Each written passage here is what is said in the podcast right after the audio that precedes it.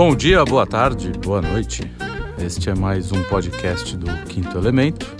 Este que vos fala é Carlos de Freitas e vou dar sequência no que eu já venho fazendo há algum tempo, leitura de contos e uma breve análise, né? O conto que eu vou ler hoje é um conto do escritor argentino Jorge Luiz Borges. O Borges talvez seja um dos grandes contistas do século XX, que é um século em que o conto se estabelece embora ele nasça no século XIX, mais precisamente com Edgar Allan Poe. Eu ainda pretendo fazer um, um podcast contando um pouco sobre a história do conto, né? Como ele começa, quais são os seus grandes seus grandes expoentes, tanto no século XIX e aí na sua consolidação no século XX. E o Borges, no conto que eu vou ler, o conto se chama O Fim.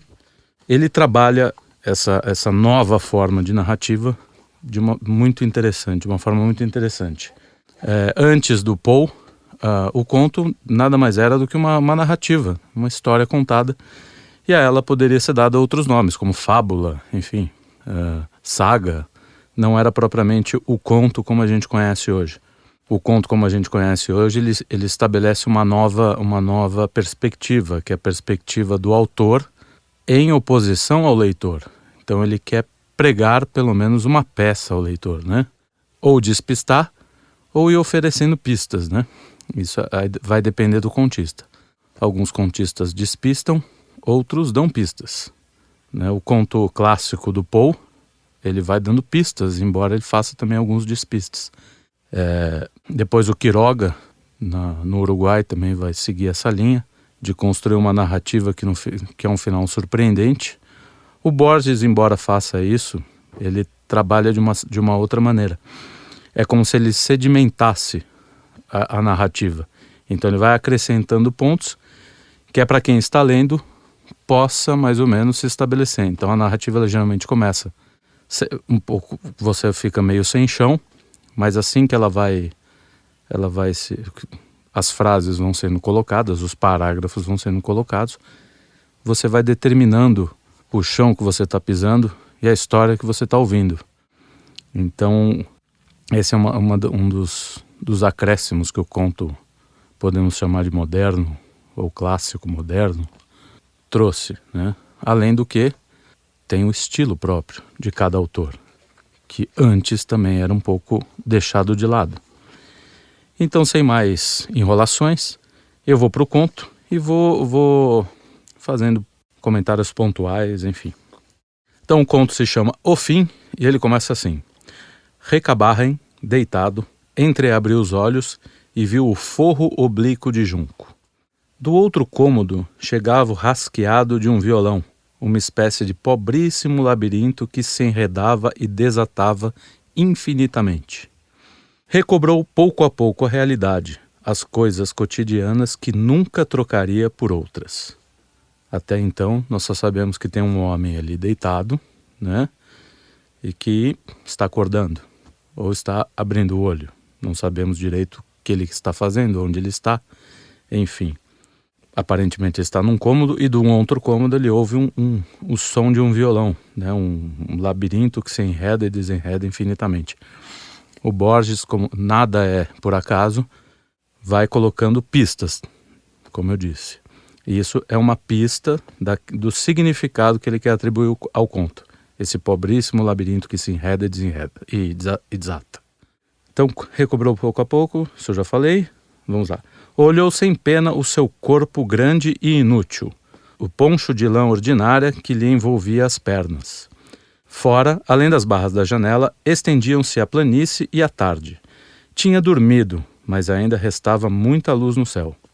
Com o braço esquerdo, tateou até dar com uma sineta de bronze que estava ao pé do catre. Agitou-a uma ou duas vezes. Do outro lado da porta, continuavam chegando até ele os modestos acordes. Então aqui já estamos começando a entender alguma coisa da história. Esse homem ele está lá, ele tem um corpo grande e inútil. Podemos depreender que ele talvez seja ou cego ou aleijado, enfim, mas também não sabemos. O tocador era um preto que havia aparecido uma noite com pretensões a cantor e provocara outro forasteiro para um longo desafio de improviso. O preto aqui era um negro, né? Naquela época não haviam limitações para a linguagem, como hoje. Vencido, continuava frequentando a venda, como se esperasse alguém. Passava as horas com o violão, mas não voltara a cantar. É provável que a derrota o tivesse magoado. As pessoas já iam se acostumando com aquele homem inofensivo. Recabarren, dono do armazém, não poderia esquecer o desafio. No dia seguinte, ao arrumar umas partidas de erva mate, seu lado direito ficara repentinamente paralisado e perdera a fala. Ou seja, aqui já estamos começando a entender um pouco mais dessa história. No dia anterior ao desafio que o preto tinha tido, um desafio de viola, de enfim, o, o, no dia seguinte, este, o dono do armazém, provavelmente teve um derrame, perdeu a fala e ficou com parte do corpo paralisado. A força de sentirmos piedade dos heróis de romance, acabamos sentindo excessiva piedade de nossas próprias desgraças. Não assim o sofrido Recabarren, que aceitou a paralisia como antes aceitar o rigor e as solidões da América. As frases borgianas são maravilhosas. Como ele parte do, do mínimo e chega no máximo, né? As nossas próprias desgraças, que o, o Recabarren aceita, é como ele havia aceitado o rigor e as solidões da América. Habituado a viver no presente como os animais, agora olhava para o céu e pensava que o círculo vermelho ao redor da lua era sinal de chuva. É, você vê esse homem, ele praticamente é um animal, como ele tá, como o Borges trata, né? Ele inclusive consegue entender pelo pela cor da, da pela cor da, da, da lua, é, os sinais de chuva, enfim, praticamente realmente se tornou um animal. Um menino com traços de índio, filho dele talvez, entreabriu a porta. Recabarem perguntou-lhe com os olhos se havia algum freguês. O menino, taciturno, disse-lhe por sinais que não. O preto não contava. O homem prostrado ficou sozinho. Sua mão esquerda brincou algum tempo com o cincerro, como se exercesse um poder. Se encerra uma espécie de sineta de bronze também, que, que se usava no, no, no pescoço dos, dos animais. Então, olha lá, mais, uma, mais um traço aí da história. Tem um menino, esse menino pode ser ou não filho dele. Muito interessante é o seguinte: como o narrador percebe essa história também. A gente identifica que esse narrador, embora ele saiba muita coisa aqui, que ele vai, vai revelando aos poucos, né? Ele também não tem muita noção do que é, do que é, daquilo que ele está vendo. O recabarre menos ainda, né? O homem prostrado ficou sozinho, enfim, como se exercesse um poder, brincando com o sincero ali. Uh, a planície, sob o último sol, era quase abstrata, como se vista num sonho. Um ponto agitou-se no horizonte e cresceu até virar um cavaleiro, que vinha ou parecia vir para casa. Recabarren viu o chapelão, o longo poncho escuro, o cavalo mouro, mas não a cara do homem, que por fim reteve o galope e veio se aproximando a trote lento. Aqui a gente vê novamente saliento o, como Borges vai sedimentando esse, os significados aí do, do, dessa história. Ela vai sendo aos poucos revelada, né? Uma das características do conto é isso, né? Uh, há uma história que está sendo contada, mas essa história esconde muita coisa que está por trás. O Ernest Hemingway, que é um contista também espetacular, é, trarei contos dele aqui também. Ele diz que a, ele chama de teoria do iceberg, né? O que o conto revela é só a ponta. Há todo um, um universo por trás que fica também a critério do leitor. É, por, por, isso que acho que no conto, muito mais do que no romance, o leitor é, é presença ativa e não só passiva, né? Porque grande parte da história fica escondida. Então vamos lá, retomando. Eu parei onde ele reteve o galope, né? Se aproximando a trote lento. A umas duzentas varas virou. Recabarrem não ouviu mais, mas ouviu resmungar, apear, amarrar o cavalo ao palanque e entrar com passo firme na venda. Sem erguer os olhos do instrumento, em que parecia procurar alguma coisa, o preto disse com doçura: Eu bem sabia que podia contar com o senhor. Aqui a coisa muda completamente. Até então a gente está ouvindo uma história aparentemente sem peso, né? É, de um homem prostrado no catre. É, a gente pensa que esse negro não tem importância na história, que o, o importante da história é o recabarem, recabarem. E o que acontece agora praticamente muda toda a história, né? O preto estava esperando alguém, como foi anunciado um pouco antes. Né? Ele diz assim: frequentando a venda como se esperasse alguém. E na verdade ele estava esperando alguém. E ele disse: Eu bem sabia que podia contar com o senhor. E o outro, com voz áspera, retrucou: E eu com você, Moreno. Eu fiz esperar uma porção de dias, mas aqui estou. É quase como uma história de, de faroeste, um diálogo de faroeste aqui. Houve um silêncio. Por fim, o preto respondeu: Estou ficando acostumado a esperar. Esperei sete anos. Olha os significados sendo colocados aí. E a gente vai ficando com mais vontade de saber o que está acontecendo aqui, né? Uh, o outro explicou sem pressa. Passei mais de sete anos sem ver meus filhos. Encontrei com eles aquele dia e não quis me mostrar como o homem que anda por aí dando punhaladas. Cara, o diálogo é soberbo, assim. Eu acho maravilhoso, um dos melhores diálogos. é, o... Já estou sabendo, disse o preto. Espero que tenham ficado com saúde. A conversa é toda tensa e ao mesmo tempo ela é cordial, ela é elegante, né? Embora a gente já comece a perceber que tem algo aí. Esses dois não estão aí muito para brincadeira, né? O forasteiro que tinha sentado no balcão riu com vontade. Pediu uma cachaça e provou-a sem terminá-la. Dei bons conselhos para eles, declarou, que nunca são demais e não custam nada. Disse, entre outras coisas, que o homem não deve derramar sangue do homem. Quer dizer, como a gente vai identificando a história, né, ele provavelmente passou sete anos preso. É, não, não estou fazendo aqui ilações, mas simplesmente tentando, tentando identificar o que está acontecendo, né? É, é, uma, é uma questão que o leitor tem que se fazer, né? Peraí, mas ele passou sete anos, o outro está esperando há sete anos, ele é, passou sete anos sem ver os filhos, encontrou um dia desses e não quis dizer, não quis se mostrar com um homem que dá punhaladas. A história ela está se abrindo cada vez mais, né? O que, que a gente vai identificar aqui? Uh, ele, então ele termina dizendo que deu, Deus deu conselhos para os filhos, disse que não é bom o homem derramar sangue do homem, uma frase fortíssima também. Um lento acorde precedeu a resposta do preto. Fez bem, assim não vão parecer com a gente. que maravilha, né? Pelo menos não comigo, disse o forasteiro, e acrescentou como se pensasse em voz alta.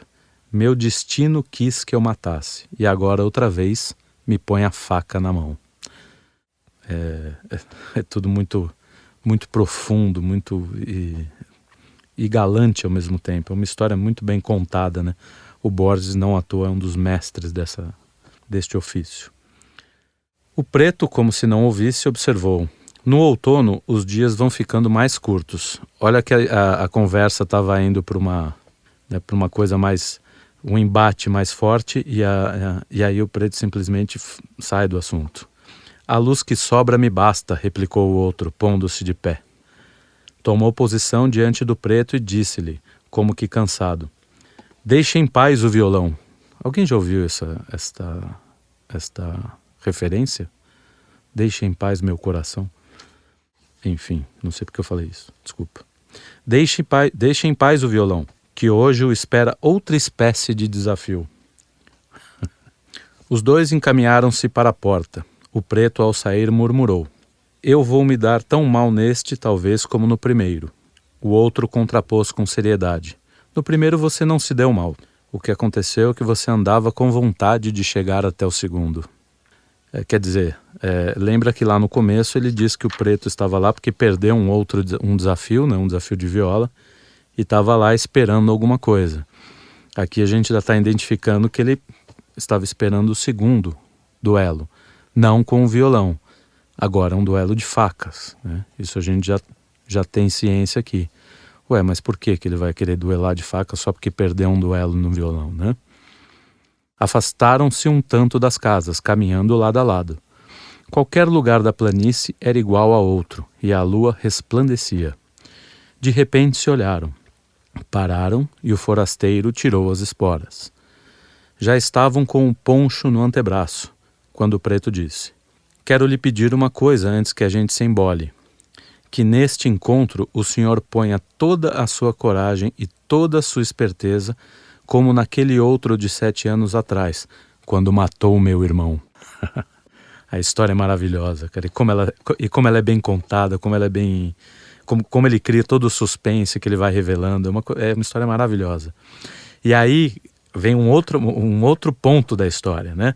É, no parágrafo seguinte, quem sabe pela primeira vez em seu diálogo, Martim Fierro tem ouvido o ódio. Martim Fierro é importante a gente salientar aqui este nome, porque esse nome não é qualquer nome, não é um nome inventado pelo Borges. Martim Fierro é, é o personagem principal, talvez de, um, de uns poemas fundadores da identidade argentina, que é o Martim Fierro de José Hernández. É um poema que foi escrito em 1872, se não me engano. José Hernández. É, é, é muito curiosa a história desse poema, porque a Argentina estava passando, em 1872, a Argentina era uma, uma grande potência. Até o final do século XIX, ela seria praticamente a segunda maior economia do mundo. Então havia uma, uma um desejo da, do, da elite argentina, enfim, de se euro, europeizar, né? de se tornar cada vez mais, mais rebuscada, mais fina, enfim. E o José Hernandes, ele é meio contra isso, ele cria o Martim Ferro, que é um homem gauchesco, né, da cultura gaúcha mesmo, aquele, enfim, que aqui a gente tem um, um, um, resquício disso, uma ponta disso lá no, no, Rio Grande do Sul, que é uma cultura praticamente totalmente diferente, de homens é, bravos, é, exploradores, enfim, que, e, e, que vão para o duelo, né, no, sua honra, eles lavam a honra, sangue, enfim. Então essa, essa cultura gauchesca é muito presente na, na, no, sobretudo no interior da Argentina, né? Foi o que o José Hernandes quis preservar. E o poema é todo narrado com essa linguagem gaúcha, com a voz do gaúcho. E o Borges replica isso aqui nesse conto. O conto também é tratado dessa forma, embora a gente esteja lendo uma tradução, que, na minha opinião, claro, há alguma perda de, de, de, de interpretação, enfim, de, de significado, mas é um conto tão bem escrito, tão maravilhosamente composto, né, que não perde nada. Uh, no poema do Martim Ferro há, uma, uma, há um duelo em que ele mata um negro num, num, num duelo. Então aqui o Borges está é outra outra coisa muito interessante. O Borges era um escritor muito apaixonado pela literatura que estava o tempo inteiro dialogando com a literatura, né, com a literatura que o precedeu e com a literatura, enfim, que da qual ele, ele pertencia não só a Argentina, como ele faz em outros contos que mais para frente eu quero analisar também, porque o Borges é infinitamente belo. Então ele aqui ele já começa o que a gente está vendo é o seguinte, ele está praticamente ele está contando uma nova história a partir do poema do Martim Fierro. Então só retomando o parágrafo inteiro para não perder a unidade, né? Quem sabe pela primeira vez em seu diálogo Martim Fierro tem ouvido o ódio. Sentiu no sangue feito um acicate. Um acicate é uma espécie de espora, né? Entreveraram-se e o aço afiado faiscou e marcou a cara do preto. A uma hora da tarde em que a planície está a ponto de dizer alguma coisa, nunca o diz, ou talvez o diga infinitamente e não entendemos. Ou entendemos, mas é intraduzível como uma música. Do catre, Recabarren viu o fim. Olha que interessante, ele traz de volta a figura do Recabarren, né, que não consegue levantar da cama e como a gente também vê a história, é, muito pouco da história, né? Ele vê ali e nós necessitamos também do, do, do narrador para nos contar essa história. E temos a me... o Recabar é uma espécie de, de, de, leitor desse, desse, dessa história, né? Seria a nossa, a nossa figura dentro do conto. Do, Catre, Recabar viu o fim. Uma investida e o preto recuou, perdeu o pé ameaçou um golpe no rosto e se esticou numa punhalada profunda, que penetrou na barriga. Depois veio outra que o dono da venda não chegou a divisar, e Ferro não se levantou. Imóvel, o preto parecia vigi vigiar sua custosa agonia.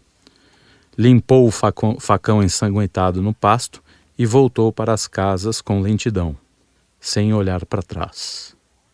Cumprida sua tarefa de justiceiro, agora era ninguém. Melhor dizendo, era o outro. Não tinha destino sobre a terra e matar um homem.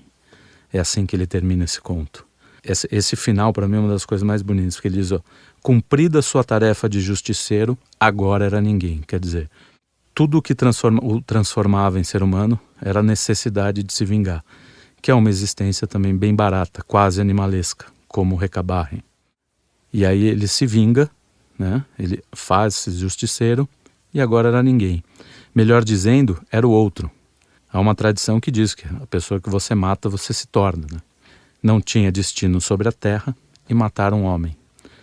Quer dizer, aqui vale, vale retomar a segunda frase, terceira frase do, do conto, em que ele diz uma espécie de pobríssimo labirinto que se enredava e desatava infinitamente.